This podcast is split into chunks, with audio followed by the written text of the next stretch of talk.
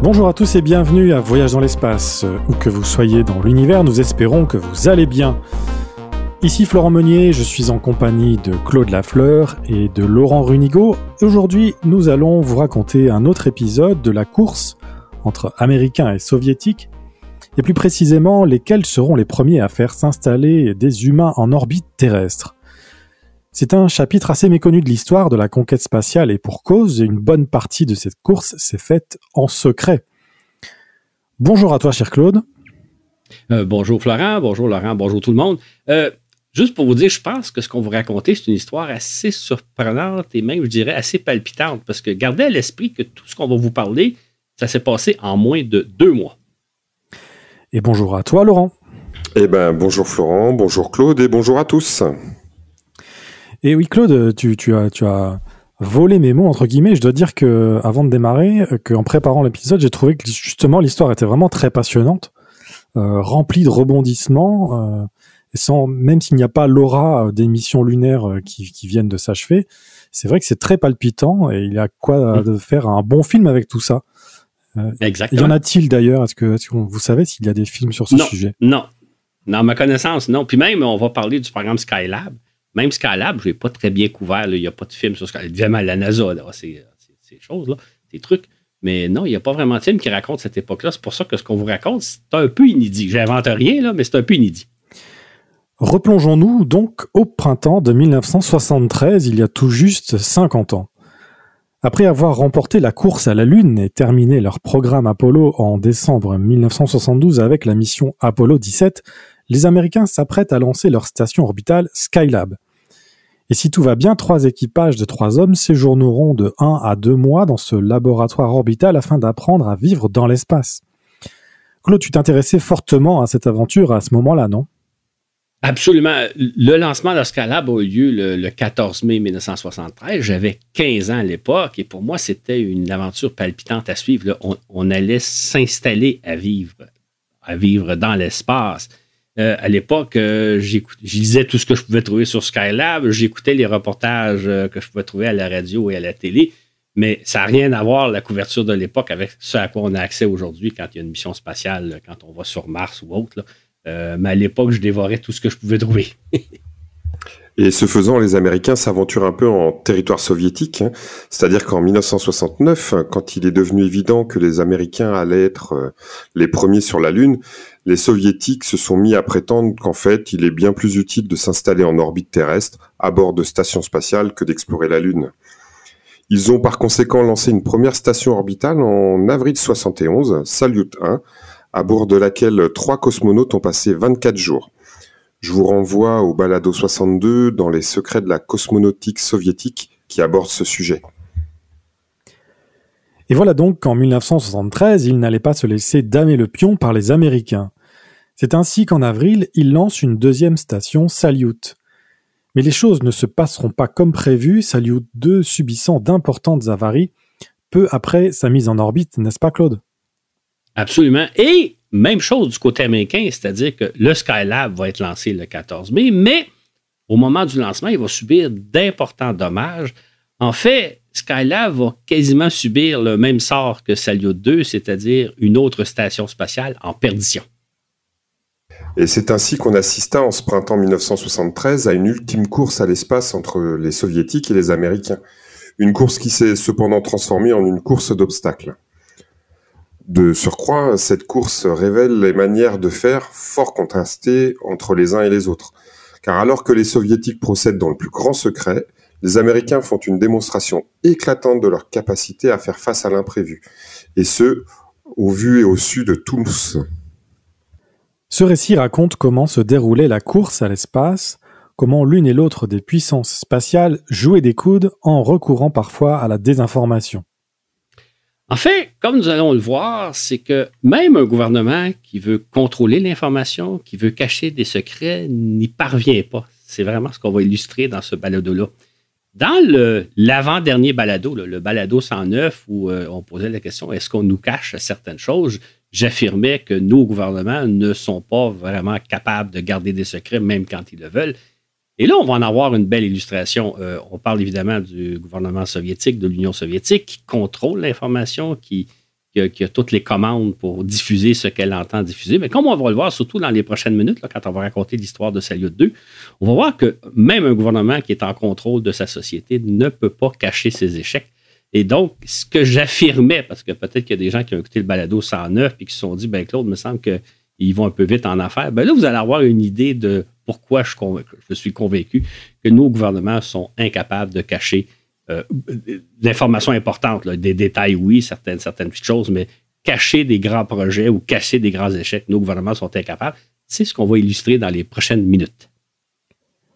C'est ainsi que le 3 avril, dans le plus grand secret, les soviétiques placent sur orbite une station orbitale qu'ils baptisent Salyut 2 sur une orbite quasi circulaire à 260 km d'altitude.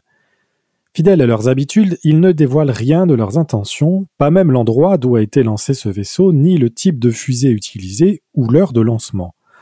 On ignore également à quoi ressemble cette station orbitale. Que peut-on donc spéculer à l'époque, Claude?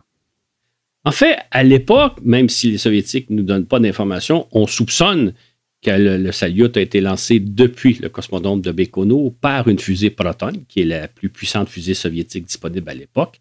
Euh, ce dont on va avoir confirmation par la suite, dans les années qui vont suivre, ça va s'avérer. Ce qui fait que même si les Soviétiques nous cachent l'information, on avait déjà une bonne idée de comment les choses se passaient, même si on ne savait pas grand-chose sur le cosmonome de Baïkonour. Donc, même les Soviétiques qui veulent cacher des informations aussi banales que d'où s'est envolée la station, par quel type de fusée, on l'avait à l'époque ça vous montre que même les Soviétiques ne peuvent pas cacher des informations aussi banales. imaginez comment ça se passe en Occident quand nos gouvernements essayent de nous cacher certaines choses. Ainsi, deux semaines avant le lancement de Salyut 2, des rumeurs commencent à circuler à Moscou, comme le relate le New York Times du 22 mars. Les spéculations se multiplient à l'effet que l'Union soviétique, après avoir passé près de deux ans sans accomplir un vol habité, se préparerait à lancer une station spatiale Salyut le mois suivant peut-être même juste à temps pour éclipser le Skylab américain. Le quotidien rapporte aussi que les deux grands navires de suivi des opérations spatiales, le Gagarin et le Komarov, ont été aperçus naviguant vers l'Atlantique. Ces navires sont munis d'antennes et d'équipements électroniques assurant les communications radio entre le centre de contrôle et les équipages en vol.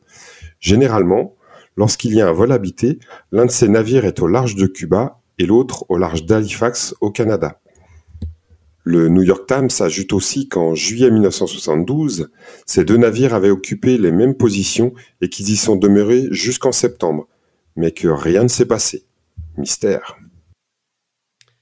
En fait, ce qu'on va apprendre euh, peut-être six mois plus tard, à peu près six, huit mois plus tard, c'est que ce qui s'est passé, c'est que le, 21, le 29 juillet 1972, les Russes ont bel et bien lancé une station Salyut à l'aide d'une fusée Proton, mais que après deux minutes et demie de décollage, euh, un problème survenu au niveau du deuxième étage de la fusée porteuse a mené à la perte de la station. Donc, le Salyut ne s'est jamais placé en orbite. Évidemment, les Soviétiques, eux autres, ont cet échec-là, ils n'en ont jamais parlé. Les services de renseignement américains, par contre, eux, ils suivent à distance tous les lancements de fusées russes, que ce soit des missiles ou des fusées porteuses de satellites. Donc, eux ont très bien vu l'opération, eux le savaient. Maintenant, sur le coup, ils n'ont rien dit parce que les services euh, de secret américains ne veulent pas dévoiler leur capacité d'observation. Mais dans les mois qui vont suivre, ils vont laisser en douce filer l'information, ce qui fait que l'incident qui est arrivé au mois de juillet 72 était inconnu sur le coup. Mais euh, environ 4, 5, 6 mois plus tard, tranquillement, l'information a filtré. Donc, on soupçonnait. En même temps, à l'époque, on se demande toujours est-ce que c'est vrai ou c'est de la désinformation américaine? Aujourd'hui, on sait que c'est tout à fait vrai. Mais donc, l'information a quand même filtré, même si les Russes n'en parlent pas et que les Américains sont plutôt discrets. Le moment choisi pour lancer cette station spatiale n'a pas surpris les États-Unis, indique l'hebdomadaire spécialisé Aviation Week. L'URSS tente de réaliser un vol habité de 30 jours avant que les États-Unis ne lancent Skylab le 14 mai, afin de réaffirmer leur maîtrise des vols habités et pour voler une partie de l'éclat du programme Skylab. L'agence de nouvelles soviétique TASS annonce les objectifs de l'opération en disant simplement qu'il s'agit de perfectionner la conception, les systèmes et les équipements de bord et de mener des expériences scientifiques et techniques. On ne saurait être plus vague. Comme d'habitude, souligne le New York Times, ce lancement s'est produit sans avoir été annoncé et il n'a été rapporté que dans un bref communiqué de l'agence TASS. On suppose que Solyut 2, comme sa prédécesseur, a été lancé depuis le centre spatial de Baïkonour, au Kazakhstan. Et conformément au secret habituel, le communiqué de TASS ne précise rien au sujet des objectifs du vol, ni sur les prochaines étapes. En fait, nous, on soupçonne que il y a évidemment des cosmonautes qui vont être lancés en destination de ce Salyut 2. Euh, surtout que on est donc au mois d'avril et le 12 avril de chaque année, il faut savoir qu'en Union soviétique, on célèbre la journée du l'anniversaire du lancement de Yuri Gagarin le 12 avril 1961. Ça s'appelle d'ailleurs la journée de la cosmonautique. Ce qui fait qu'on s'attend qu'à l'occasion du 12e anniversaire du vol de Yuri Gagarin, les Soviétiques vont soulever, vont envoyer des cosmonautes vers leur station spatiale et ça marquerait la reprise des vols habités après une pause de deux ans, comme on le dit un peu plus tôt. En juin 1971, il y a les trois cosmonautes de Soyuz 11 qui sont revenus sur Terre, ont péri euh, asphyxiés par un défaut de leur capsule. Donc, ça faisait deux ans que les Soviétiques n'avaient pas envoyé des cosmonautes. Donc, on s'attendait, ils viennent de lancer Salyut 2. Euh, probablement que dans les prochains jours, ils vont lancer des cosmonautes, même s'ils ne l'ont pas annoncé. Pour sa part, en même moment, la NASA confirme que le lancement de Skylab est fixé au 14 mai. Voilà qui rend probable que pour la première fois, des astronautes et des cosmonautes se trouveront en orbite en même temps, chacun à bord de leur propre station. Cependant, les deux engins circuleront sur des trajectoires très différentes, rendant donc impossible toute possibilité de rendez-vous. Mais curieusement, les jours passent sans que les Russes ne donnent des nouvelles de Solyut 2, et encore moins sur les préparatifs d'un lancement d'équipage. Et contrairement à d'habitude, aucune rumeur ne circule à Moscou. Or, ce silence contraste avec le fait que de son côté, la NASA invite les journalistes à visiter le simulateur grandeur nature de Skylab et qu'elle explique en détail ce qu'elle entend faire au cours des prochains mois, c'est-à-dire, si tout se déroule comme prévu, que trois équipages seront lancés successivement le 15 mai, le 15 août et le 15 novembre, afin de réaliser respectivement des séjours de 28, 56 et 56 jours à bord du Skylab. On nous énumère aussi toutes les tâches et expériences auxquelles se livreront les astronautes durant les cinq mois d'opération de ce, laboratoire céleste. Comme le relate si bien le New York Times, alors que les expériences du Skylab étaient expliquées aux journalistes invités au Marshall Space Flight Center et que des maquettes haute fidélité des modules du Skylab pouvaient être inspectés et photographiés, les présentateurs de nouvelles soviétiques, à la radio et à la télé, en sont réduits à relire le bref communiqué de TASS, émis lors du lancement de Solyut 2. Puis après une semaine de silence inhabituel, et alors que les spécialistes se demandent pourquoi des cosmonautes n'ont toujours pas été lancés, on s'interroge de plus en plus si de sérieux ennuis ne seraient pas survenus, soit à bord de la station ou au sol avec le véhicule de transport d'équipage, Claude. Exactement. En fait, les observateurs se, rappellent qu'en 1971, il s'était écoulé trois jours entre le lancement de Salyut 1 le 19 avril 1971 et le lancement d'un premier équipage à bord de Soyuz 10. De même, du côté américain, là, on, on prévoit lancer le Skylab le 14 mai et le lendemain, un équipage. Ce qui fait que on, comprend qu'à l'époque, la, stratégie, c'est qu'on lance une station et peu après, on lance un équipage. Or là, il s'est écoulé plusieurs jours, une semaine, sans que rien ne se soit passé. On se dit, il doit se passer quelque chose à Bécono. Qu'est-ce qui se passe? Euh, mystère. Le 7 avril, les réseaux de surveillance américains observent que Salyut 2 est placé sur une orbite beaucoup plus élevée, son altitude variant désormais de 260 à 290 km, vraisemblablement hors de portée des Soyuz. Voilà qui déclenche d'importants soupçons. De plus, on a repéré au moins 17 objets accompagnant Salyut sur son orbite. S'agit-il de débris résultant d'un incident ou de l'éjection de couvercles protégeant divers systèmes et instruments de la station? L'hebdomadaire Aviation Week rapporte que les soviétiques ont placé leur station Soyuz 2 sur une orbite plus élevée après avoir tenté le lancement d'au moins un Soyuz habité. Selon ce magazine, Solyut était en position pour recevoir un Soyuz le 4 avril, mais aucun lancement n'a eu lieu. L'orbite du Solyut a ensuite été légèrement élevée afin de placer la station en position pour une nouvelle tentative fixée au 10 avril. Cependant, le 8 avril, les contrôleurs ont ordonné une nouvelle élévation de l'orbite. Cela a conduit les observateurs occidentaux à considérer que le problème qui avait empêché un lancement le 4 avril serait plus sérieux qu'estimé au départ. De son côté, le New York Times cite un expert militaire américain qui suggère que Salyut 2 a de fait été mise de côté, tandis que les ingénieurs au sol seraient aux prises avec un dysfonctionnement majeur. Mais on ignore si un Soyuz a été lancé, mais qu'il a dû revenir d'urgence sur Terre, ou si le compte à rebours s'est arrêté avant le décollage. Toujours est-il que le 11 avril, les soviétiques confirment les suppositions américaines à l'effet que l'orbite de Soyuz 2 est désormais inaccessible au Soyuz. TASS déclare néanmoins que les systèmes de bord fonctionnent normalement, mais ne fait aucune allusion à un éventuel problème qui aurait perturbé les plans de vol. L'agence de nouvelles russe affirme même que l'équipement de Soyuz 2 a été vérifié dans des conditions de vol réelles, conformément au programme de la mission.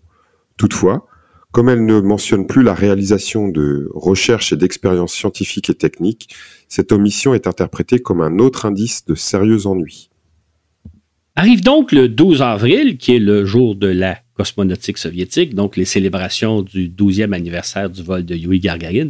Normalement, chaque année, il y a beaucoup de célébrations. Les médias soviétiques en parlent beaucoup, là, célèbrent avec euh, fierté le premier vol d'un homme dans l'espace. Cette année, c'est différent en 1973. C'est à peine si on évoque cet anniversaire-là. Il y a un petit reportage qui parle qu'il y a une, une célébration, commémoration, euh, je pense que c'était à la Cité des Étoiles. Mais de toute évidence, les célébrations du 12e anniversaire du vol de Gagarin n'ont pas été comme ce qu'avait espéré le, Kremlin avec l'installation d'un équipage à bord de Salyut 2. C'est encore là pour les observateurs un autre indice qu'il y a quelque chose d'anormal qui se passe, mais évidemment, on est condamné à spéculer, comme vous vouliez le voir dans les dernières minutes. On s'imagine toutes sortes de choses, sachant qu'il y a quelque chose qui se passe, mais exactement quoi, on ne le sait pas. Une semaine plus tard, les soviétiques annoncent qu'ils n'ont pas l'intention de lancer un équipage vers Salyut 2. De son côté, le général Vladimir Chatalov, cosmonaute chevronné et chef du détachement des cosmonautes, fait une déclaration surprenante. Les Salyut, dit-il, pourraient simplement servir à recueillir des informations sur la météorologie, la géologie, les transports, les communications, la foresterie, l'agriculture et la protection de l'environnement. Alors, de quoi s'agit-il, la Claude? Ce genre de déclaration-là surprend beaucoup parce que on imagine mal lancer une grosse station orbitale pour faire ce genre d'opération-là, alors qu'il est beaucoup plus efficace et moins dispendieux d'utiliser des satellites conventionnels. Ça paraît surprenant qu'on veuille observer la Terre pour les différents motifs que vient de nommer Chatalov alors en lançant une grosse station orbitale, alors qu'on peut très bien le faire avec de nombreux petits satellites euh, beaucoup moins coûteux qu'une station spatiale. Ça, rend suspect que Chatalov ne nous dit pas tout à fait la vérité. Aux USA, d'ailleurs, on doute fort qu'un véhicule aussi complexe et dispendieux qu'un Solyut soit lancé pour autre chose que pour réaliser une opération habitée. On suppose plutôt qu'il est survenu un événement catastrophique qui aurait empêché l'occupation de la station par des cosmonautes. Le New York Times, d'ailleurs, cite aussi euh, certains euh, rapports de plusieurs sources à Washington, toutes considérées comme très au fait et qui indiquent qu'un événement catastrophique se serait produit il y a plus d'une semaine. La nature de cet événement, qu'il s'agisse d'une explosion, d'un problème de contrôle ou autre, n'a pu être déterminée. En fait, s'ajoute à ça le fait qu'on observe de plus en plus de débris qui accompagnent la station spatiale. On parle d'une bonne vingtaine, 20-25. Est-ce que ce sont des couvercles de protection ou autre chose? On note aussi que la station n'émet plus. L'émetteur radio de la station est en panne. Donc, la station est actuellement hors contrôle et elle descend tranquillement vers l'atmosphère terrestre. De toute évidence, les Soviétiques ont perdu le contrôle de la station. Selon certaines sources américaines, une explosion ou l'allumage intempestif d'un propulseur aurait fait virevolter la station, arrachant du coup ses panneaux solaires et, endommageant l'habitacle, rendant impossible l'occupation de la station par des cosmonautes. Aviation Week précise que l'accident serait possiblement survenu alors que Salyut se trouvait hors de portée des stations au sol, privant alors les soviétiques des données liées aux circonstances de l'accident. Et le magazine ajoute aussi que c'est le rappel, en fait, toute une série d'échecs que les Soviétiques ont connus depuis 1967 dans l'opération des vols habités. 1967, euh, c'est la, tragédie de Soyuz où Komarov a perdu la vie. Mais plusieurs autres missions après ça, euh, habitées en Soyuz, ont connu des succès plus ou moins euh, discutables. le magazine rapporte que l'échec de Salyut 2 risque même d'avoir des conséquences beaucoup plus graves que la perte des cosmonautes de Soyuz 11 qui ont péri lors de retour sur Terre en 71, parce que c'est la quatrième perte d'une station. C'est la, quatrième fois que les Soviétiques ne parviennent pas à opérer une station spatiale au cours des deux dernières années. En fait, l'équipage de Soyuz 10 devait s'installer dans la station Salyut 1. Ils n'ont pas réussi. L'équipage de Soyuz 11 a péri lors du retour sur Terre. Il y a eu le lancement de la station en juillet 72, dont les Soviétiques n'ont jamais parlé, mais dont on connaît l'existence. Et voici maintenant qu'il y a Salyut 2. Donc, euh, ça va mal dans le programme spatial soviétique, même si les Russes tentent de nous cacher tous leurs échecs. Pourtant, les soviétiques persistent euh, donc à dire que tout va bien à bord de Soyuz 2. Et le 28 avril, TASS annonce la fin du programme de vol de Soyuz 2. Comme on pouvait s'y attendre, cette déclaration ne dit rien d'un éventuel échec, affirmant plutôt que cette opération spatiale a fourni d'importantes données expérimentales, confirmant l'exactitude des conceptions techniques adoptées, ainsi que des spécifications des systèmes et appareils de base à bord de la station. Ces découvertes seront utilisées dans la conception de nouveaux vaisseaux spatiaux, de conclure le communiqué de TASS. Le ton de Laurent était très bon. C'est beaucoup du blablabla. Hein? Euh, comme le souligne New York Times et plusieurs autres observateurs, les, Soviétiques sont comme euh, non seulement incapables d'avouer leurs échecs, mais euh, sont réticents non plus à expliquer les problèmes auxquels ils sont confrontés. Et ça, ben, comme on va le voir dans quelques minutes, ça contraste énormément avec ce qui va se passer, ce qui se passe du côté des Américains, comme on l'a mentionné. Là, les Américains nous ont fait part de leur programme Skylab. Les journalistes ont pu visiter des installations. Euh, on sait exactement ce que la NASA entend faire. Donc, il y a tout un contraste entre le secret soviétique qui mène à, beaucoup, beaucoup de spéculations et peut-être qu'on même on spécule plus pire que ce que c'est en réalité, alors que du côté américain, ben, on assiste à une ouverture où là, on sait tout ce qui se passe en direct. On, rapporte enfin que cet échec est une déception pour les médecins américains qui auraient bien aimé comparer les résultats médicaux obtenus auprès des cosmonautes de Salyut 2 avec ceux des astronautes du Skylab. Absolument, ça aurait été intéressant. Ça, c'est à peu près tout ce qu'on savait, ce qu'on vient de vous raconter euh, en 1972. En 1973 plutôt. Et il va s'écouler à peu près 20 ans avant qu'on apprenne vraiment le fin mot de l'histoire, c'est-à-dire euh, dans les années 90, les archives, euh, lorsque l'Union soviétique va disparaître au profit de la Russie d'aujourd'hui, là, les archives vont s'ouvrir, les langues vont se délier, et là, on va apprendre ce qui s'est réellement passé. Euh, la principale source, une des meilleures sources pour savoir ce qui s'est passé, c'est un ouvrage écrit par un, historien, un grand historien spécialiste du programme spatial soviétique qui s'appelle Asif Siddiqui, qui a écrit un livre auquel je me réfère assez souvent qui s'appelle Challenge to Apollo. Je vous le cite parce que vous pouvez le retrouver sur Internet. Euh, si vous tapez sur le site de la NASA, Asif Siddiqui, Siddiqui, c'est S-I-D-D-I-I, Challenge to Apollo, vous pouvez avoir accès à cet ouvrage-là et c'est vraiment une Bible pour savoir ce qui s'est réellement passé. Sidiki traite le programme spatial russe très, très en détail. C'est un peu ardu à lire, mais vous pourriez y arriver sans trop de problèmes. Donc, on va vous raconter un peu ce qui s'est réellement passé selon Sidiki et euh, ses propos ont été confirmés par la suite. Donc, voici maintenant ce qui s'est réellement passé. Et Sidiki nous explique que le lancement du premier équipage à bord de Soyuz 12 était prévu pour le 13 avril, mais il a dû être reporté au 8 mai en raison de problèmes persistants avec le système de parachute de la capsule. Dans leur premier communiqué de presse portant sur la mission de la station, les soviétiques se sont donc abstenus de faire la moindre allusion à un vol piloté.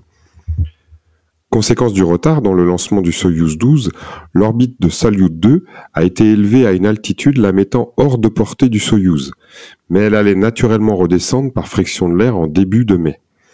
Et tout semblait fonctionner sans faille. Cependant, une anomalie est survenue au 13e jour du vol, le 15 avril, lors de la 188e orbite de Soyuz 2, poursuit l'historien. Les contrôleurs ont soudainement noté que le système de télémétrie principal de la station était tombé en panne.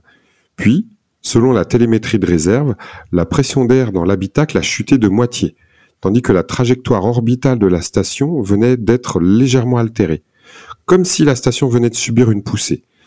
De toute évidence, quelque chose de catastrophique venait de se passer à bord, annulant du coup toute possibilité d'y envoyer des cosmonautes. Au cours des jours suivants, les ingénieurs ont tenté de déterminer ce qui s'était passé.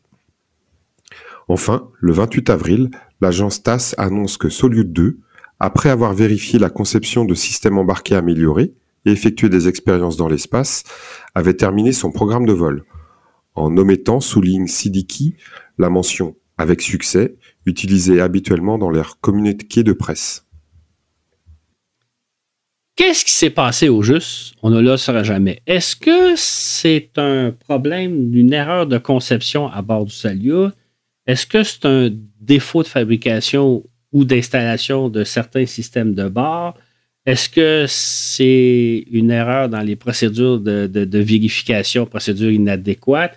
Est-ce que c'est un problème qui est survenu à bord de la station, un défaut du système, ou même est-ce que ça aurait peut-être pu être, la station aurait peut-être victime d'un impact d'une météorite? On ne le saura jamais.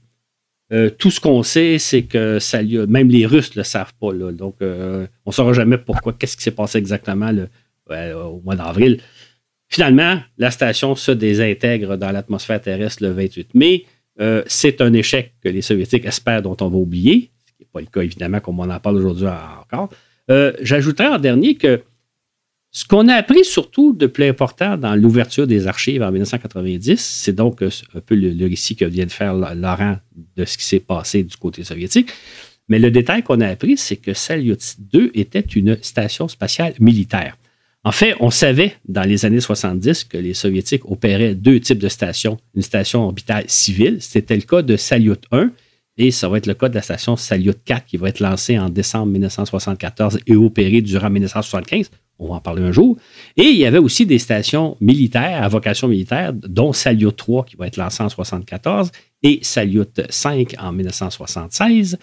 Euh, donc, Salyut 2, c'était la première station militaire et ça, c'est un détail qu'on va apprendre dans les années 90.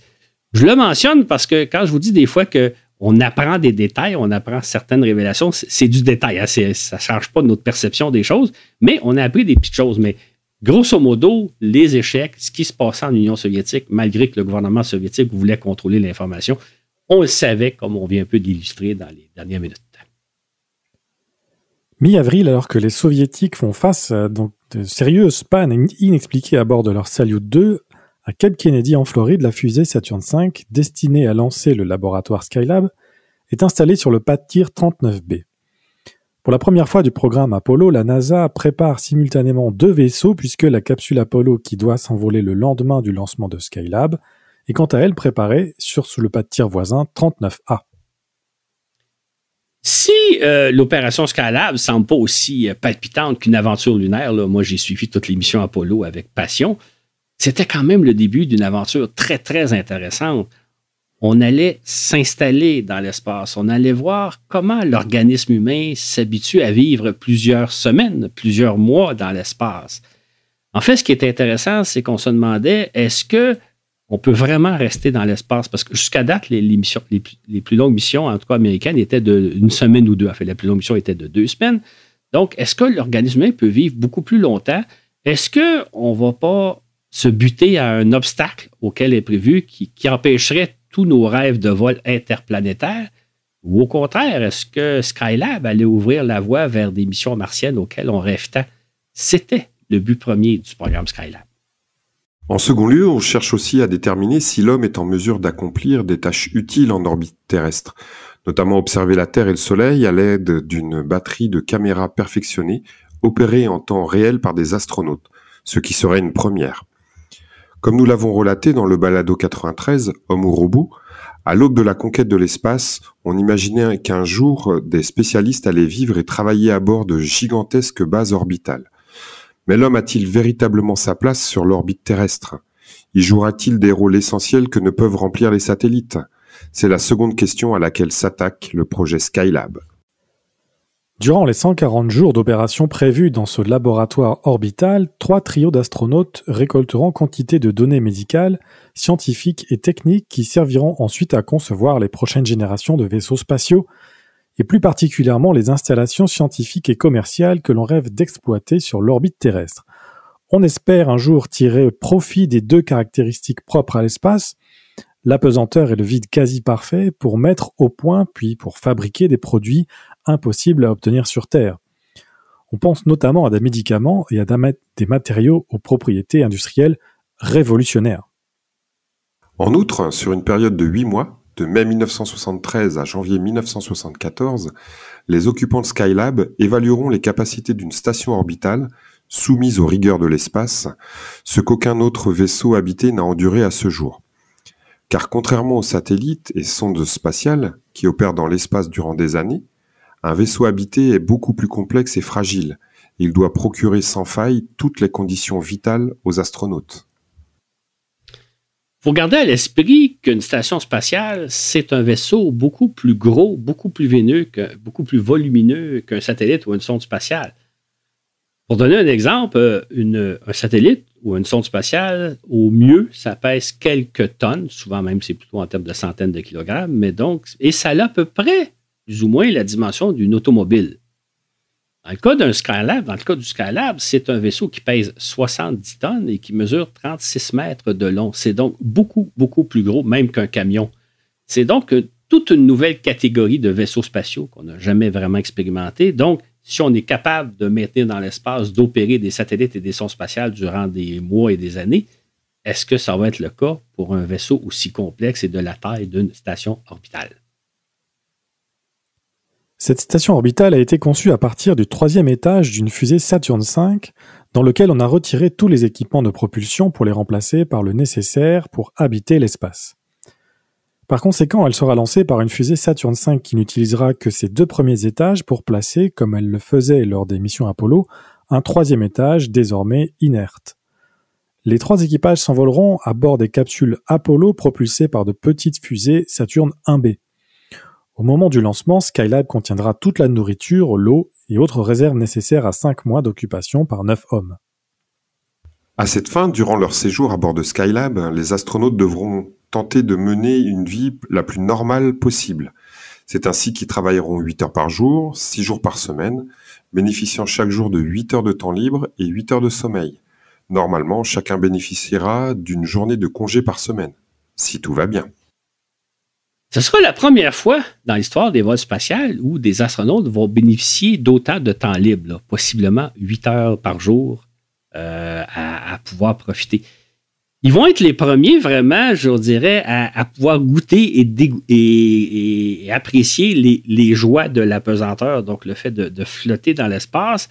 Euh, d'ailleurs, la station est munie de jeux. Ils vont porter avec eux, entre autres, des fléchettes. Est-ce qu'on peut lancer des fléchettes? Euh, compte tenu qu'il n'y a pas l'absence de gravité. Il faudra compenser l'absence de gravité. Euh, il y a aussi des ballons, des balles pour faire différentes expériences. Les astronautes aussi vont s'amuser avec des, à faire des expériences, si je peux dire, entre guillemets, avec euh, des bulles d'eau, des bulles de jus. Euh, vraiment, ils vont pouvoir par eux-mêmes vraiment tester des choses que les équipages précédents n'ont pas eu le temps de faire. L'autre chose, qu'ils vont pouvoir avoir le temps de regarder, d'admirer la Terre par le hublot. D'ailleurs, on a placé à bord du Skylab hublot de 46 cm de diamètre uniquement pour leur permettre de regarder à l'extérieur. C'est-à-dire qu'il n'y a pas des fenêtres euh, qui ont des, à des raisons scientifiques, mais simplement pour leur permettre de, voir la Terre. Il faut savoir, hein, d'ailleurs, si vous allez un jour à Washington, au Musée spatial de Washington, il y a le deuxième Skylab dans le Musée spatial de Washington qu'on peut visiter. Vous allez voir, on a l'impression d'être dans un, certains diraient, dans un sous-marin. Moi, je vous dirais aussi, Vivre à bord d'une station spatiale, c'est vivre à l'intérieur d'une machine. Si vous avez déjà eu l'occasion d'aller dans une salle des fournaises d'un gros édifice, d'un gros bâtiment, là, souvent c'est dans le sous-sol et on n'y a pas accès, dans, la salle des machineries, là où il y a la ventilation, la climatisation, etc., c'est un peu ça l'ambiance d'une station spatiale. D'ailleurs, c'est même assez bruyant. Il y a toujours plein de machines de clapet qui fonctionnent. C'est là-dedans que vivent des astronautes, que vont vivre des astronautes pendant plusieurs semaines ou quelques mois pour leur donner donc un, peu de liberté, on, leur permet de regarder par un hublot simplement pour apprécier la Terre. Donc, les astronautes du Skylab, ce sont les premiers à avoir la chance de, de goûter et de découvrir les joies de la pesanteur et de vivre dans l'espace. Toutefois, à l'aube du premier séjour à bord de Skylab, on s'inquiète beaucoup de la manière dont les astronautes s'adapteront à la vie à bord de cette grande station orbitale. Celle-ci offre en effet un volume habitable considérable de 340 mètres cubes comparé à une capsule Apollo, le vaisseau spatial le plus spacieux à l'époque avec son volume de camionnette de 6 mètres cubes. quand Skylab offre à elle l'équivalent de l'espace d'une vaste maison. Comment donc les astronautes s'adapteront-ils à vivre dans un environnement aussi spacieux? se demandent les spécialistes. On craint déjà qu'ils ne souffrent du mal de l'espace, inconfort, nausées et possiblement vomissements. Mal qui s'apparente au mal des transports dont souffrent certaines personnes en automobile ou en avion. Jusqu'à quel point seront-ils incommodés durant les premiers jours critiques de leur mission? C'est pourquoi, surtout dans les premiers jours de leur mission, ils vont faire très attention à se déplacer au mouvement de déplacement pour éviter de susciter le, mal de l'espace. Le mal de l'espace, ça s'assimile un peu au mal des transports. Qu'est-ce que, certaines personnes éprouvent lorsqu'on est en voiture ou en avion? Grosso modo, ce qui se passe, c'est qu'il y a une, euh, contradiction entre ce que l'on voit et ce que l'on ressent. En fait, ce que ressent le mécanisme de notre oreille interne qui, qui, est responsable de notre équilibre. Quand vous êtes assis dans un auto, vous voyez que vous vous déplacez, mais vous ne sentez pas que vous vous déplacez. Puis là, il y a une contradiction dans le cerveau qui, génère des, nausées ou un certain inconfort. Dans l'espace, c'est un peu la même chose. Vous, vous vivez dans un environnement très différent et le cerveau a de la misère à interpréter, surtout dans les premiers jours. Donc, ils vont faire très, très attention. Le mal, le mal de l'espace ne se produit pas dans une petite capsule lorsque vous êtes sanglé à votre siège. Mais quand vous commencez à vous déplacer et à bouger, surtout dans le cas de station spatiale, ça va être un très vaste volume ils sont susceptibles d'éprouver donc des, nausées et certains inconforts dans les premiers jours, donc ils vont faire très attention. On redoute aussi la possibilité que surviennent certains problèmes de santé, incidents, sinon même accidents, durant les longs séjours de l'espace. Les spécialistes redoutent en effet que le grand volume de la station et le type de tâches que les équipages de Skylab auront à faire ne génèrent des accidents de travail pouvant entraîner des lacérations mineures, des fractures osseuses ou des entorses aux articulations. Le type de blessure appréhendée comprend des saignements de nez, des ecchymoses ou des lacérations à la tête, des doigts et des orteils fracturés, sinon même des chevilles foulées ou éventuellement cassées. C'est ainsi que l'état de santé des astronautes sera surveillé de près en temps réel par les médecins du centre de contrôle de Houston, afin de déterminer avec précision la condition physique de chacun tout au long du vol. À l'occasion du, du premier vol, l'astronaute Joe Kerwin médecin durement qualifié, aura à sa disposition une trousse médicale complète qui pourrait même lui permettre de réaliser de petites interventions. En cas de fracture osseuse mineure, les os seront fixés dans des attelles et le vol se poursuivra. Si la rupture n'est pas grave, il sera probablement préférable de la laisser commencer à se souder en apesanteur avant de la soumettre au stress du retour sur Terre. On est donc au début du mois de mai 73. On attend avec beaucoup d'intérêt le lancement de Scalab enfin voir comment ça se passe la vie au quotidien dans un vaisseau spatial en apesanteur en orbite autour de la Terre. Les Soviétiques avaient déjà réalisé une mission prolongée, une mission d'un mois à bord de Salyut 1, mais comme ils sont très secrets, on ne voyait pas ce qui, comment ça se passait au quotidien. Puis s'il est arrivé des incidents, on n'a pas nécessairement été informé. Alors que là, on savait qu'avec les Américains, là, on pourrait suivre au jour le jour comment se passe la vie à bord d'une station spatiale et de voir euh, si jamais il y a eu des petits incidents ou des petits conforts, on verrait tout en direct. Donc, ce serait une expérience très intéressante de voir comment ça se passe en réalité, même si on savait que les Soviétiques avaient une certaine expérience, mais comme ils taisent à peu près tout ce qui se passe, euh, ça serait une révélation avec Skylab. C'est quoi de vivre au quotidien dans l'espace? Alors que les préparatifs du lancement de cosmonautes se font dans le plus grand secret, tu continues à suivre au jour le jour ceux du programme Scalab, j'imagine, Claude. Absolument. Euh, effectivement, d'ailleurs, on peut voir, euh, alors que les Soviétiques préparent les lancements euh, de cosmonautes en secret, au niveau de, la NASA, on, voit tout ce qui se passe. Par exemple, on sait que dès le 21 avril, les astronautes entreprennent, se sont mis en quarantaine, c'est-à-dire qu'ils sont isolés de l'ensemble du personnel pour éviter de contracter euh, des microbes, euh, des infections qu'ils pourraient apporter avec eux dans l'espace. Ça veut dire qu'à partir du. On pourrait presque dire que leur mission, qui est prévue, leur lancement est prévu pour le 14 mai, on pourrait dire que leur mission commence quasiment le 21 avril. À partir de ce jour-là, leurs déplacements sont limités. Ils ont accès à certaines euh, aires de, surveillance et non pas, ils peuvent se promener comme ils veulent. Ils sont en contact avec un nombre limité de personnes euh, qui souvent portent des masques. Ça ressemble un peu à l'époque de la COVID qu'on a connue il y a quelques temps. D'ailleurs, les astronautes ne peuvent plus avoir de contact direct avec leurs enfants, leurs jeunes enfants, parce que comme tout parent sait, des enfants, c'est souvent porteur de virus. Donc, déjà là, ils sont isolés d'une partie du reste du monde et ils commencent même à manger la bouffe et l'eau, à consommer la bouffe et l'eau du Skylab dans le cadre des expériences scientifiques et biomédicales qui vont être menées tout au long de la mission. Donc, ils sont déjà en diète. Et non seulement, dès le 21 avril, ils commencent à consommer la, même nourriture et l'eau qu'ils vont consommer à bord du Skylab, mais ils vont devoir même poursuivre cette diète-là 18 jours après leur retour sur Terre. Donc, leur mission devait être 8 jours, dure beaucoup plus longtemps que ça quand on y pense. Et ça, on peut le suivre en direct euh, à travers les journaux et les rapportages de télé à l'époque. Parallèlement à Cap Kennedy, les minutieuses vérifications de la Saturne V, de la Saturne 1B et des vaisseaux spatiaux qu'elle transporte se poursuivent sans problème digne de mention. Pendant ce temps, la direction du programme Skylab complète l'examen final de l'état de tous les aspects du projet, incluant les opérations de lancement, le déroulement du décollage, l'état des engins spatiaux et du matériel expérimental, les consignes de sécurité à appliquer, ainsi que le niveau de préparation des équipes au sol et des astronautes. Début mai, ces derniers participent à l'ultime répétition générale d'avant-lancement. Le 3 mai, la NASA déclare que tout est fin prêt et que les lancements des deux fusées Saturne demeurent fixés au 14 et au 15 mai. Enfin, les astronautes subissent l'ultime examen médical détaillé, à la suite duquel ils sont prononcés bons pour une mission spatiale de 28 jours. Toutefois, le 11 mai, soit trois jours avant le lancement de Skylab, les soviétiques lancent le satellite Cosmos 557. Celui-ci gravite curieusement sur une orbite identique à celle de Salyut 2. Quelle est donc sa mission?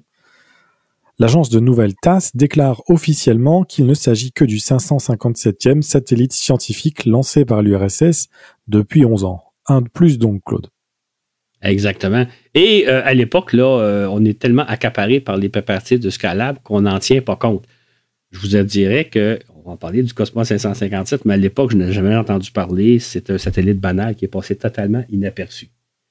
En réalité, comme on va le raconter dans quelques secondes, si on avait su de quoi il s'agissait, si on avait su à l'époque ce qu'on sait aujourd'hui, ça aurait été toute une autre aventure qu'on aurait vécue en ce milieu de mai 1973.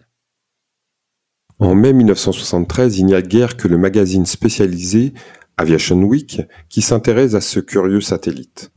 Dans son édition du 21 mai, le magazine rapporte en effet que Cosmos 557 aura été lancé pour ce qui semble être le début d'une tentative pour sauver une partie de la mission qui devait être accomplie à bord de Salyut 2, encore en orbite à ce moment-là.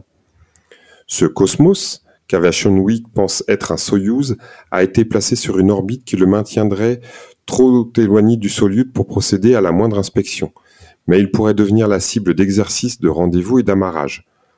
Transmettant sur la même longueur d'onde qu'un Salyut, il est possible que ce soit un véhicule de remplacement à des fins expérimentales. Selon d'autres sources, ça pourrait aussi être un nouveau type de satellite, c'est-à-dire un satellite équipé de caméras pour observer la Terre, mais télécommandé en direct depuis la Terre. Donc, une espèce de mélange entre les satellites automatiques qui existent déjà et les stations spatiales où là, des astronautes vont pouvoir observer en direct la Terre. Donc, peut-être que c'est un nouveau genre satellites. Et toutefois, la semaine suivante, Aviation Week rapporte que le Cosmos 557 s'est tout bonnement désintégré dans l'atmosphère le 22 mai au-dessus de l'océan Indien sans avoir participé à une quelconque tentative de vol habité. Puis le 11 juin, le magazine rapporte que Cosmos 557 est désormais considéré en Occident comme un autre Salyut. Il s'agirait, souligne-t-on, du troisième échec du genre à survenir, à survenir en moins d'un an. Et puis, on n'entendra plus jamais parler du Cosmos 557. En fait, je dirais que pendant à peu près 25 ans, on en a parfois parlé en se demandant de quoi s'agissait-il? De quoi s'agissait-il? Est-ce que c'est un satellite scientifique ou c'était une station orbitale? Il va falloir vraiment attendre l'ouverture des archives dans les années 90 pour finalement comprendre le fin mot de l'histoire, comme le révèle d'ailleurs Asif Siddiqui dans son magistral ouvrage Challenge to Apollo. Cet expert du programme spatial soviétique nous apprend ainsi que le 14 février 1973, le jour où la NASA a décidé qu'elle allait lancer son Skylab le 14 mai, les Russes ont entrepris d'accélérer les préparatifs de leur prochaine station Salyut, sans doute sous la forte pression de Leonid Brejnev, chef de l'État soviétique, et de Dmitri Ustinov, ministre de la Défense, nous dit Sidiki. Fin avril, le président de la commission d'État fixe au 8 mai la date de lancement du Salyut, soit six jours avant celui de Skylab. Et cependant, des problèmes survenus lors des préparatifs de la fusée repoussent ce lancement au 11 mai. Le premier équipage devant occuper cette euh, station orbitale, composé d'Alexei Leonov et de Valéry Koubasov, devrait s'envoler trois jours plus tard, soit le jour du lancement de Skylab. La station soviétique est placée sur l'orbite prévue le 11 mai, son altitude variant de 218 à 266 km. Cependant, dès la première révolution autour de la Terre, les moteurs fusées qui contrôlent l'orientation du Salyut se mettent à fonctionner sans arrêt, épuisant rapidement les réserves de carburant à bord. Impossible donc de faire quoi que ce soit, pas même de dépêcher en toute urgence un équipage. Imaginez, là, si on avait su ça à l'époque, que quelques jours avant Skylab, les Russes lancent un nouveau Salyut qu'ils espèrent occuper le jour même où aurait été lancé le Skylab. Ça aurait été tout un suspense qu'on aurait suivi. Malheureusement, euh, ou heureusement pour les Soviétiques, l'accident est arrivé dans les premières heures de vol. L'agence TASS a pu annoncer non pas le lancement d'un Salyut 3, mais tout simplement d'un banal satellite Cosmos, en espérant que cet échec-là passerait totalement inaperçu. Ce qui, évidemment, le cas, comme on le relate aujourd'hui. Comme toujours, lorsque survient ce genre d'accident, une commission d'enquête est mise sur pied. Sidiki précise que des représentants du KGB ont apparemment participé aux, aux travaux de cette commission, soupçonnant peut-être un sabotage. On conclura finalement que l'échec aurait pu être évité si les contrôleurs de vol avaient pu réagir promptement. Ce que confirme par ailleurs Boris Chertok, l'un des principaux collaborateurs de Sergei Korolev, dans sa volumineuse biographie Rockets and People de plus de 2000 pages, il explique en détail que le fonctionnement intempestif des moteurs fusées du Salyut n'a pu être stoppé à cause des lourdeurs administratives et de la hiérarchie soviétique. Trois stations orbitales consécutives ont été perdues si ignominieusement, écrit-il. La patience des dirigeants du Parti communiste et du gouvernement venait d'être épuisée, de sorte que la direction du programme spatial sera par la suite révisée de fond en comble. Et dit d'ajouter que la perte de, des, des n'aurait pas, de ces deux stations spatiales au printemps de 1973 n'aurait pas plus mal tombé, puisqu'à l'époque, les Soviétiques préparent avec les Américains la mission Apollo-Soyouz de juillet 1975, prévue pour juillet 1975. C'est donc dire que la NASA, qui est quand même consciente que les Soviétiques rencontrent de graves problèmes dans l'opération de leur station spatiale, commence à s'inquiéter pas mal et demande aux Soviétiques de rendre compte. Qu'est-ce qui se passe au juste, est-ce qu'on peut se fier à vous, serez-vous au rendez-vous pour l'été 1975?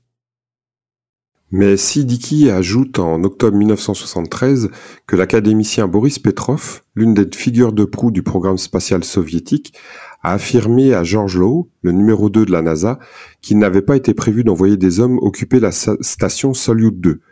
Et dans un autre mensonge éhonté, écrit Sidiki, Petrov a affirmé que le vol de Cosmos 557 n'a rien eu à voir avec le programme spatial habité de l'Union soviétique.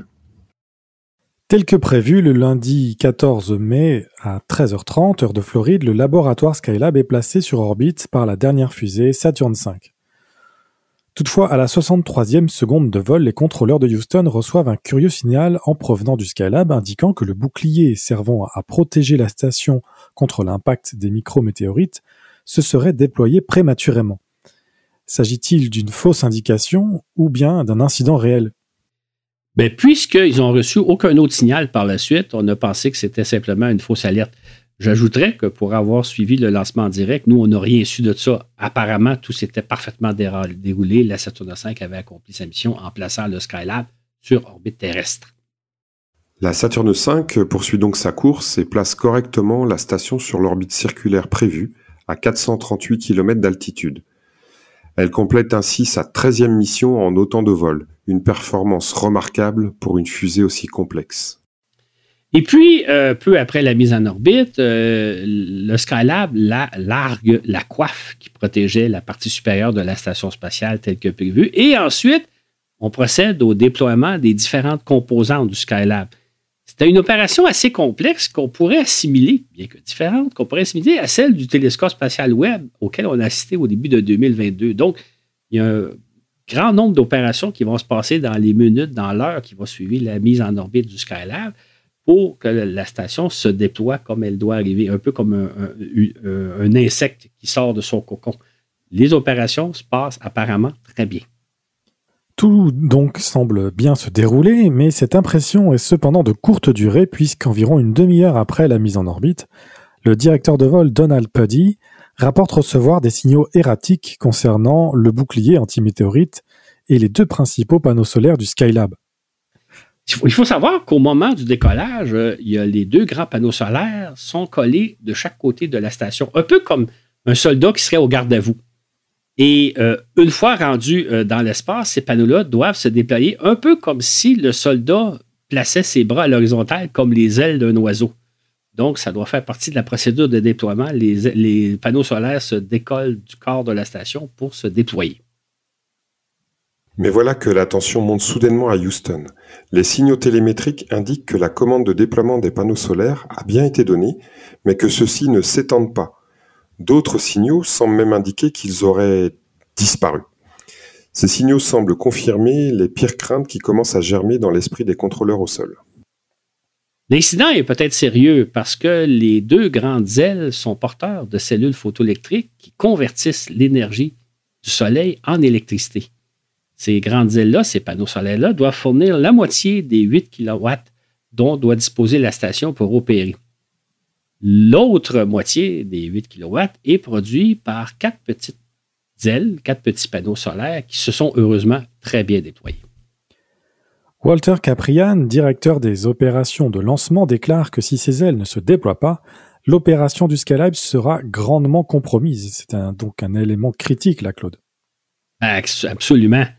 Et on se demande évidemment ce qui se passe. Euh, tout le monde veut savoir ce qui se passe, même la NASA, mais même les journalistes ce qui, est, un peu euh, ironique, c'est que jusqu'à ce moment-là, l'opération de Scalab était relativement peu, intéressait relativement peu le grand public. Elle était couverte par les médias, mais c'était une opération beaucoup moins, qui suscitait beaucoup moins d'intérêt qu'une mission lunaire. Et là, soudainement, ah, là, soudainement, ça devient très intéressant. Qu'est-ce qui se passe? Il y a un drame dans l'espace.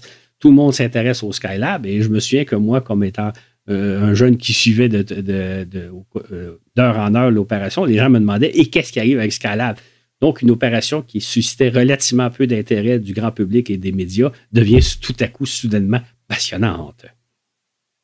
Et conséquence de l'incertitude qui règne à Houston, à 23 heures, le directeur du programme, William Schneider, annonce que le lancement du premier équipage, prévu pour le lendemain, est reporté au 20 mai afin de permettre d'évaluer la situation et d'élaborer un nouveau plan de vol.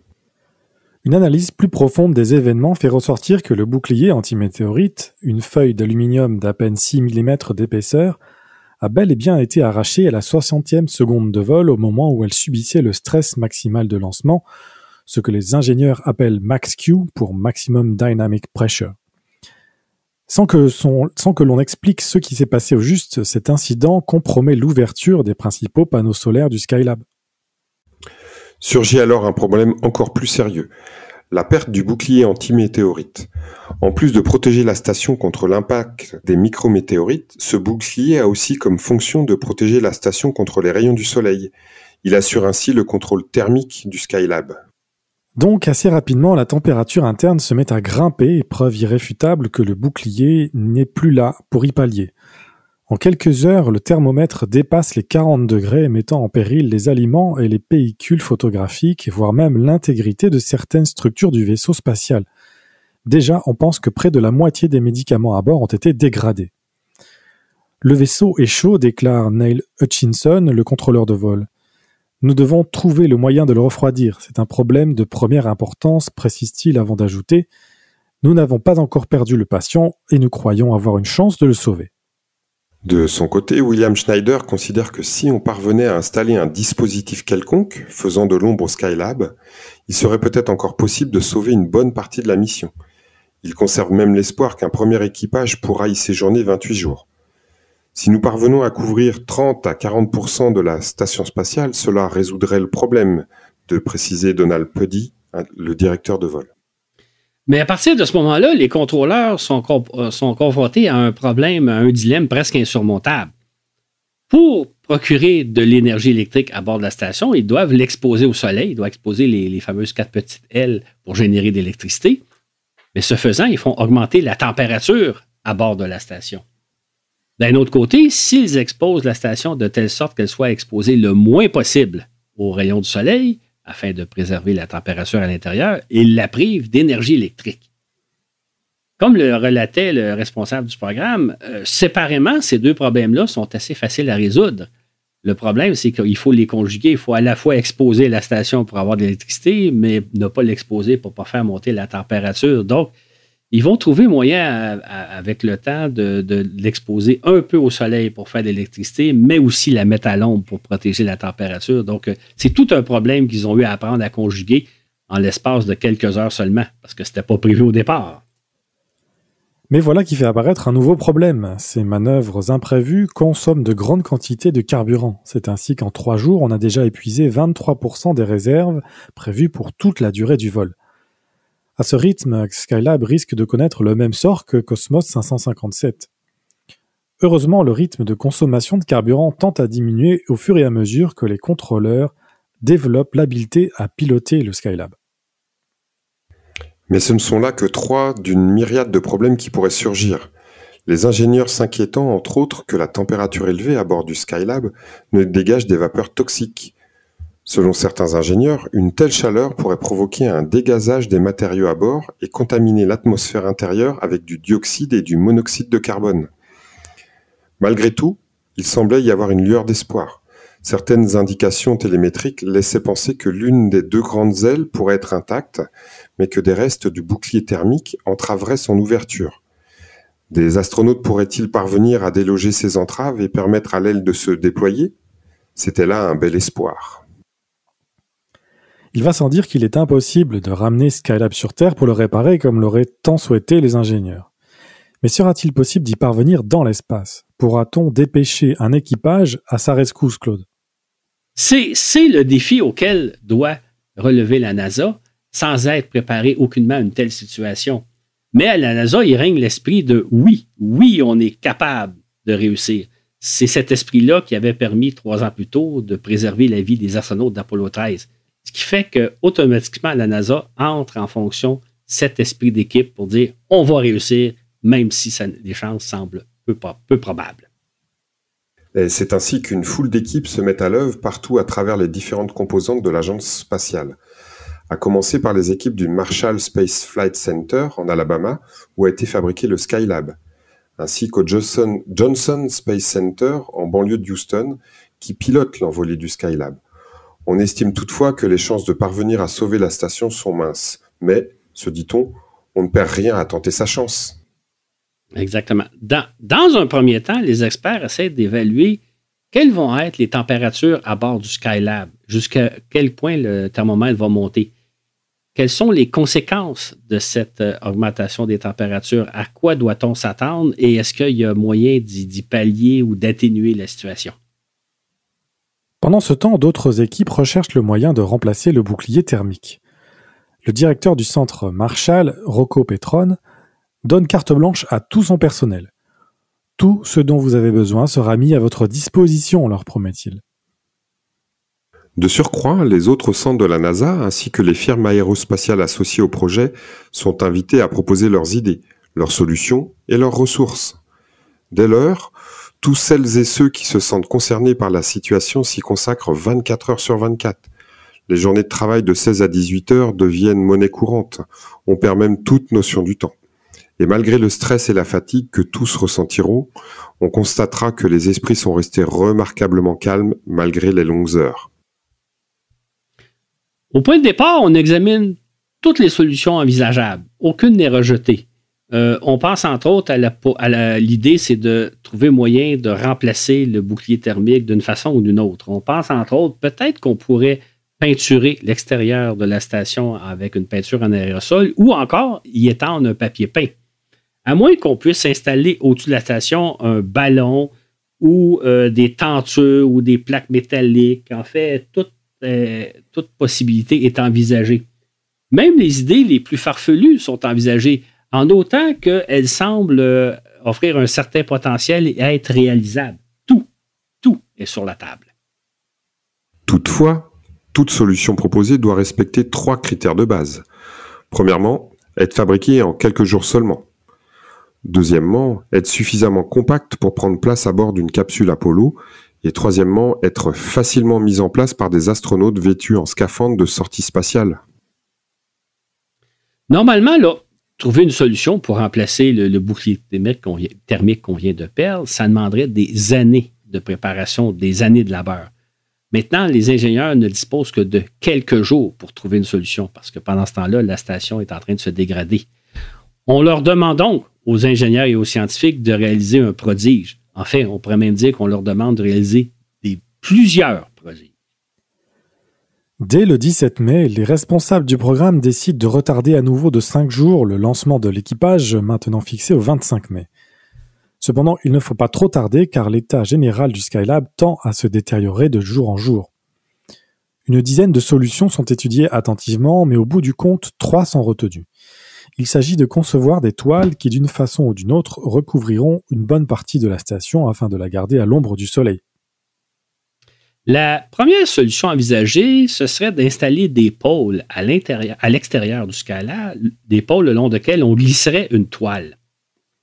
La deuxième solution, ce serait de, faire en sorte que les astronautes fixent une toile tout autour de la station depuis leur, cabine, depuis leur capsule Apollo qui manœuvrait autour de la station spatiale.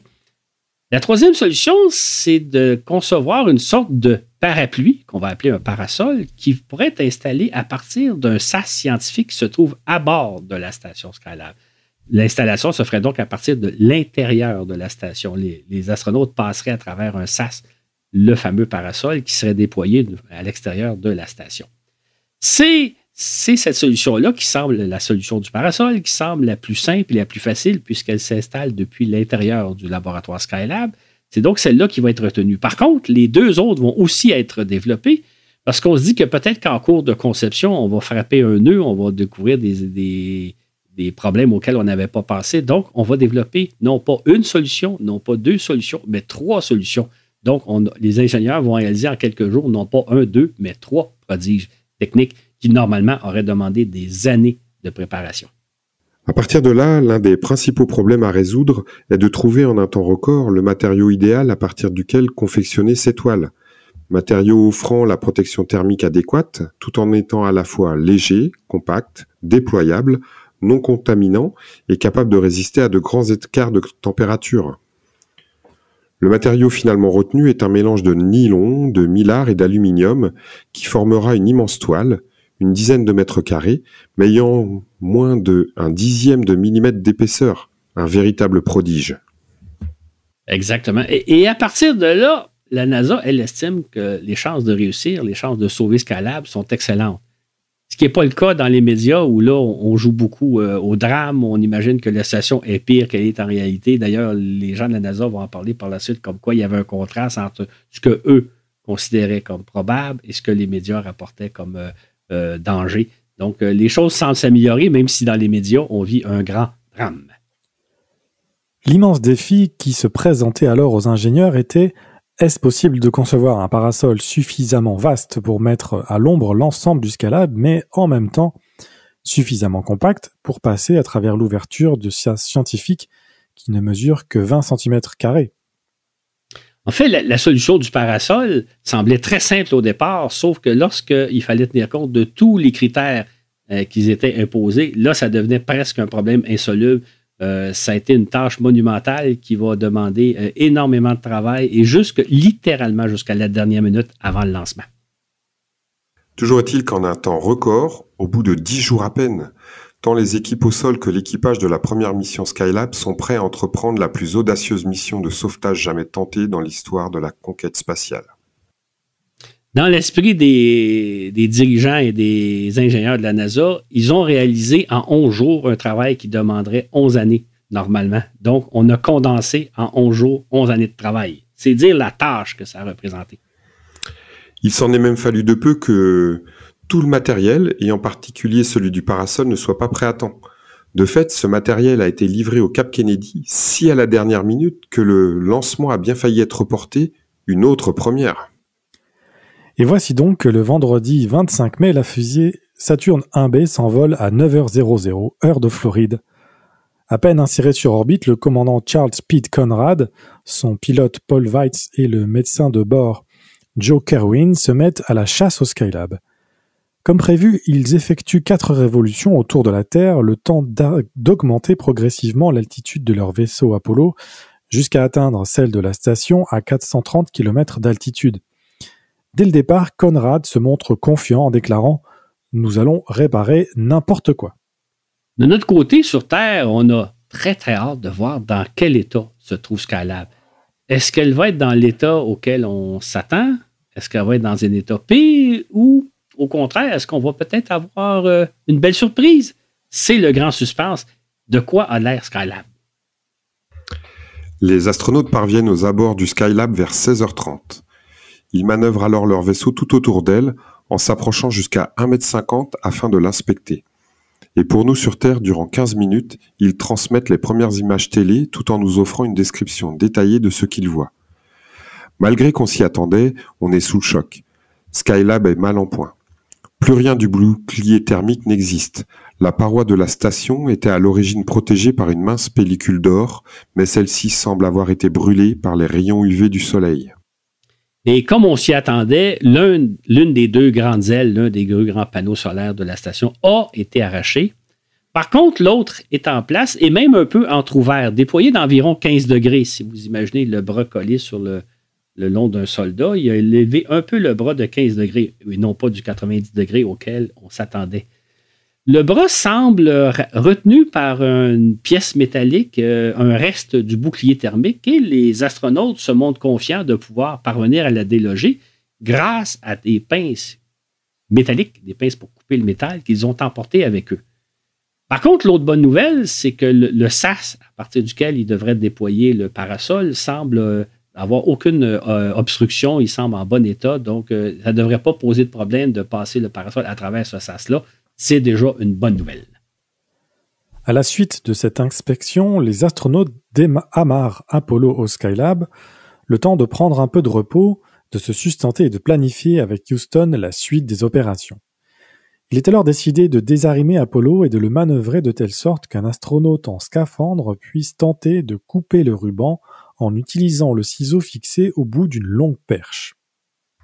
À cette fin, il procède à une sortie spatiale improvisée. C'est ainsi que Joe Kerwin tient les genoux de Paul Weitz pour l'empêcher de dériver dans l'espace. Ce dernier sort sa tête et ses bras de l'écoutille de la capsule et tente d'insérer le ruban entre les lames du ciseau. Pour sa part, Pete Conrad manœuvre Apollo afin de positionner correctement Weitz. L'opération est à la fois délicate et risquée, car nul ne sait à quelle vitesse s'ouvrira l'aile lorsque Weitz parviendra à la dégager. Cette tentative s'avère euh, même beaucoup plus ardue qu'attendue. Dans un premier temps, Weitz a toutes les difficultés à placer le ciseau correctement, et lorsqu'il y parvient, il met toutes ses forces pour couper le ruban. Tout absorbés qu'ils sont dans leurs tâches, les astronautes évacuent parfois leur frustration, leur frustration en laissant filer quelques jurons bien sentis.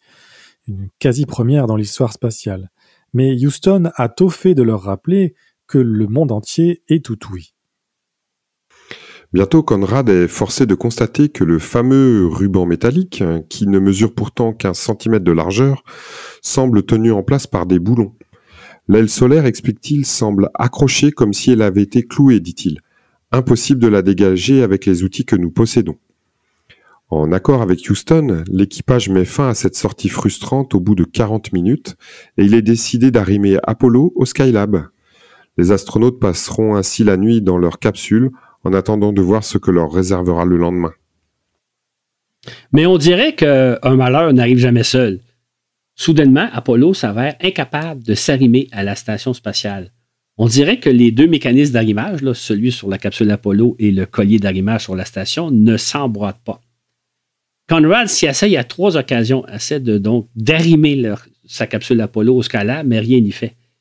La quatrième fois, on peut même dire qu'il lance la capsule Apollo contre Skylab en espérant que par la force, les deux mécanismes vont s'emboîter, mais rien n'y fait. Impossible d'arrimer Apollo au Skylab. Épuisés et frustrés qu'ils sont, les astronautes sont au désespoir. S'ils ne parviennent pas à s'arrimer, ils devront revenir sur Terre. Un Conrad exaspéré lance alors J'aimerais bien que le SimSup nous laisse tranquille. Il fait alors allusion au superviseur des simulations qui, lors des entraînements au sol, se fait un malin plaisir à injecter une foule de problèmes et de pannes afin de voir comment réagiront les contrôleurs de vol et l'équipage. Conrad a l'impression de subir le pire entraînement en simulateur de sa vie. Sauf que cette fois, c'est bien réel, une autre première dans l'histoire de la conquête spatiale. Les autres, euh, les astronautes euh, n'ont d'autre choix que de procéder à une nouvelle sortie spatiale. Ils dépressurisent donc leur capsule afin de désactiver le mécanisme d'arrimage d'Apollo et d'activer à la main les douze crochets qui rivent leur capsule au collier de la station. Lorsque quelques mois auparavant l'équipage avait simulé cette procédure, Conrad avait déclaré que si jamais ils en arrivaient là, ce serait le temps pour eux de rentrer à la maison. Confronté alors à la situation, il indique au contrôleur de vol Si après cela nous ne nous sommes pas amarrés, je pense que vous serez à court d'idées. Mais fort heureusement, la procédure se déroule sans problème, et voilà qu'Apollo est solidement fixé au Skylab. Cependant, pas question d'entrer à l'intérieur. Les astronautes en ont assez fait pour aujourd'hui. Pete Conrad lance néanmoins Vous pouvez dire au CIMOP que nous aimerions vivre quelques opérations normales après tout ce que nous venons de traverser. Comme quoi, même exténué, il trouve le moyen de faire un brin d'humour. Exactement. Et l'équipage termine ainsi une longue journée de travail de 22 heures qui n'était pas prévue à l'origine. Et je me souviens ce soir-là de m'être couché à 7 heures en me demandant qu'est-ce qui arriverait le lendemain. Samedi 26 mai, après une bonne nuit de sommeil de 7 heures, les trois hommes sont fin prêts à passer à l'étape suivante, installer le parasol à partir du SAS scientifique du Skylab. Dans un premier temps, Joe Kerwin vérifie l'absence de gaz toxiques qui auraient pu se former par le dégazage de certains matériaux, notamment l'isolation en polyuréthane soumise à la chaleur. Cependant, les contrôleurs de vol ayant déjà purgé cinq fois la station de son air avant l'arrivée des astronautes, Kerwin ne constate aucune trace de gaz toxique. Ça commence bien la journée. Et en après-midi, Paul Waits rentre dans la station spatiale. Il est le premier à rentrer. Il est vêtu d'une combinaison de gants spéciaux et il porte un masque à oxygène au cas où il y aurait quand même présence de gaz toxique. Il constate que l'état des lieux, euh, que la station est en bon état, que tout semble en bon état. Et sa première tâche, c'est d'activer les ventilateurs pour faire circuler l'air constate que la station est chaude, mais c'est une chaleur sèche. C'est-à-dire qu'il a l'impression d'être dans un désert. C'est donc déjà de bonnes nouvelles. Ensuite, en compagnie de Pete Conrad, il procède à l'installation du parasol pendant que Kerwin surveille l'opération par les hublots de la capsule Apollo. Ce déploiement prend deux heures et se déroule sans problème notable. Il s'agit en fait de l'opération la plus facile exécutée jusqu'à présent au cours de l'envolée. Enfin, sur le coup, hélas, l'équipage est quelque peu déçu puisque la toile du parasol froissé ne couvre que les deux tiers de la superficie attendue. Conrad constate un peu amèrement que le parasol ne se présente pas comme il était censé le faire. Néanmoins, la température à bord du Skylab se met à diminuer assez rapidement. Le parasol fait déjà effet, alors que les ingénieurs s'attendent qu'avec le temps il se défroissera naturellement. Déjà, la température a baissé de 11 degrés dès le premier jour.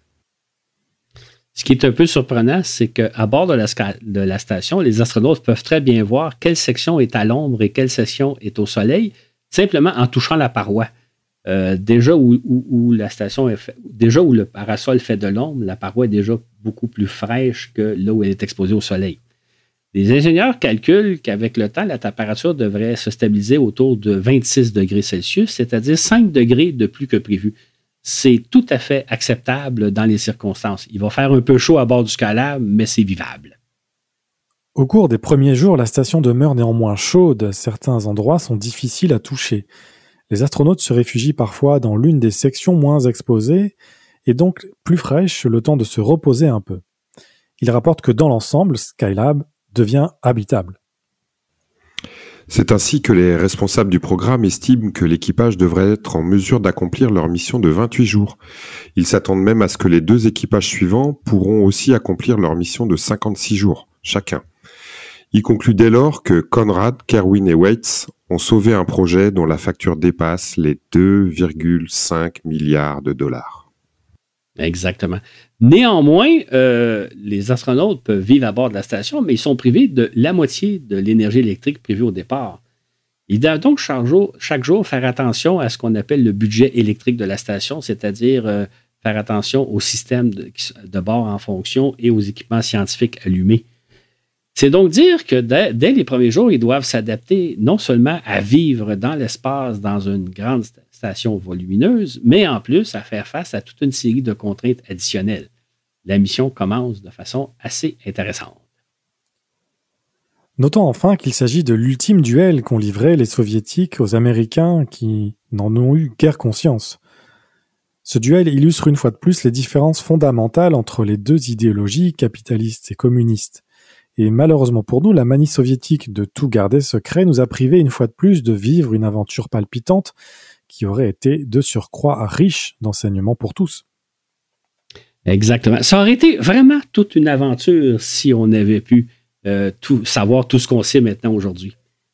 Je en terminant, on arrive à la fin du balado, que rédiger ça ici, ça a été pour moi littéralement faire un voyage dans le temps. Je suis remonté à l'époque où j'étais à l'école secondaire, où j'avais 14-15 ans, euh, et je me suis dit, si à l'époque, on m'avait dit que 50 ans plus tard, j'allais raconter cette histoire-là avec tout ce qu'on sait aujourd'hui, que j'allais la raconter dans le cadre d'une sorte d'émission radio diffusée à l'échelle de la planète, Jamais j'aurais pu envisager une telle chose.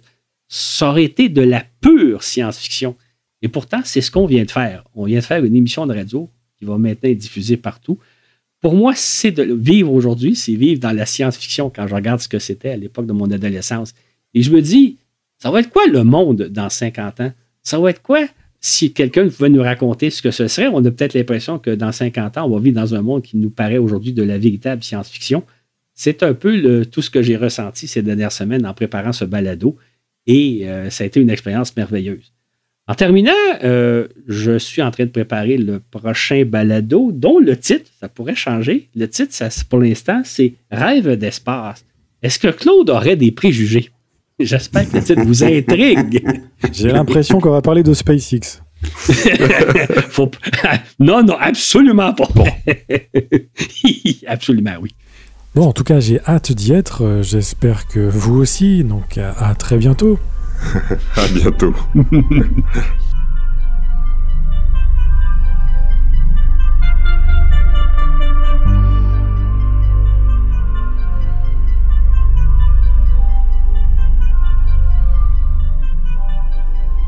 Ce balado vous a été présenté par Florent Meunier avec au contenu Claude Lafleur, à la diffusion et à la lecture Laurent Runigo. Sur ce, et où que vous soyez dans l'univers, à bientôt pour un autre voyage dans l'espace.